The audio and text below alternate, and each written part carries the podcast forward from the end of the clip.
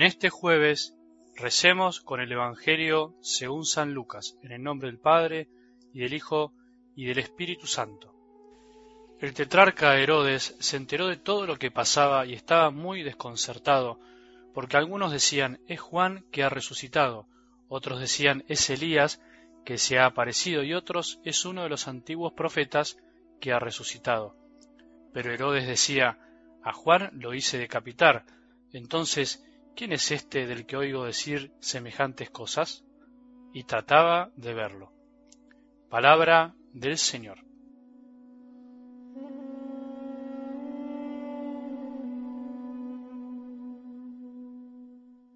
La necesidad de amor y la falta de capacidad para reconocerlo puede jugarnos día a día muy malas pasadas, como se dice. Eso fue lo que no supo reconocer el administrador deshonesto. Sí, muy astuto, pero deshonesto con su propio corazón. Su objetivo fue ganarse el corazón de los deudores para tener a alguien que lo reciba cuando perdiera el puesto.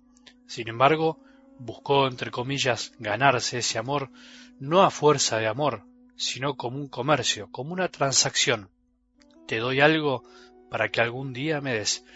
Sin darse cuenta, pidió limosna, no para alimentos, sino mendigó el amor, y el amor no se mendiga, sino simplemente se da y se recibe.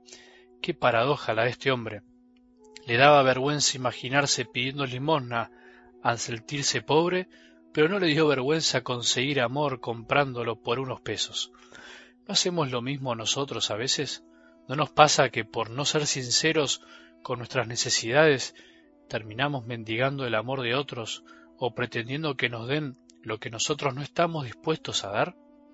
El amor es gratuito, se da, simplemente se da, sin buscar recompensa, aunque siempre de un modo u otro el amor nos terminará colmando.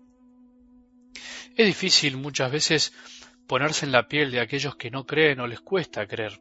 Nosotros, los que escuchamos día a día la palabra de Dios y se supone que creemos, que nos hace bien, que nos gusta, estamos habituados a ciertas cosas y entendemos ciertas cosas, por decirlo así, de manera natural, a veces sin mucho esfuerzo.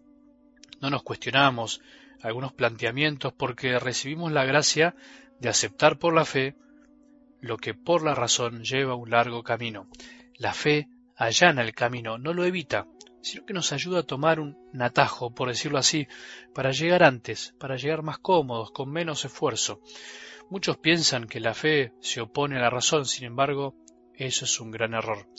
Al leer el Evangelio nos puede resultar raro que durante la vida de Jesús haya habido personas que les costó creer en Él, aun viéndolo hacer tantos milagros.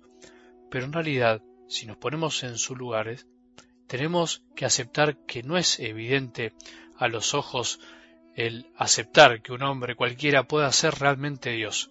Eso le choca bastante a la lógica de nuestra razón. Eso solo se puede saber por la fe, solo se puede aceptar por la fe.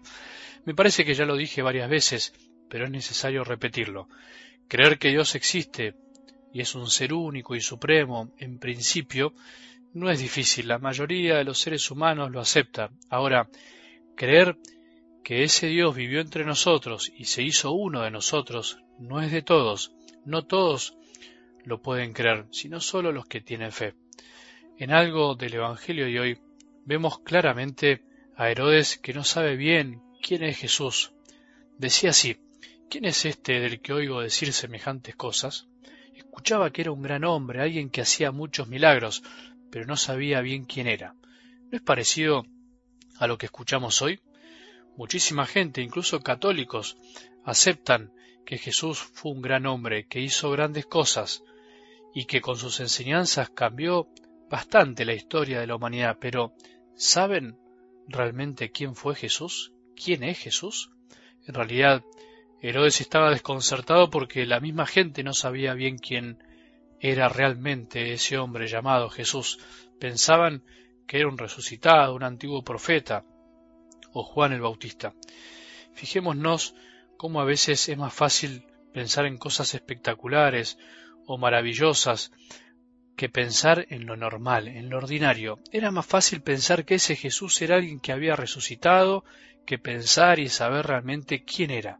Los seres humanos tendemos a hacer las cosas más complicadas de lo que son. Era un hombre, sí, era un hombre, pero también nosotros sabemos que era Dios encarnado. Creo que a vos y a mí nos hubiera pasado lo mismo. No es fácil creer que Dios sea tan normal como nosotros mismos. No es fácil creer que Dios se haya hecho hombre. No es fácil pensar que lo trascendente se haya hecho parte de nuestra vida. No es fácil pensar que lo inaccesible se hizo accesible. No es fácil creer que lo divino se haga humano.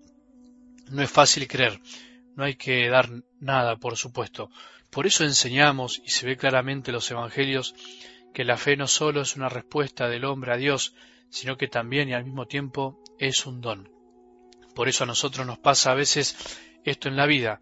Nos podemos pasar el día buscando a un Jesús deslumbrante, maravilloso, buscando a un Dios que se manifieste a lo grande y sin querer podemos perder el tiempo buscando señales o buscando apariciones y no nos damos cuenta que Dios al hacerse hombre vino justamente a dar vuelta ese pensamiento, esa lógica.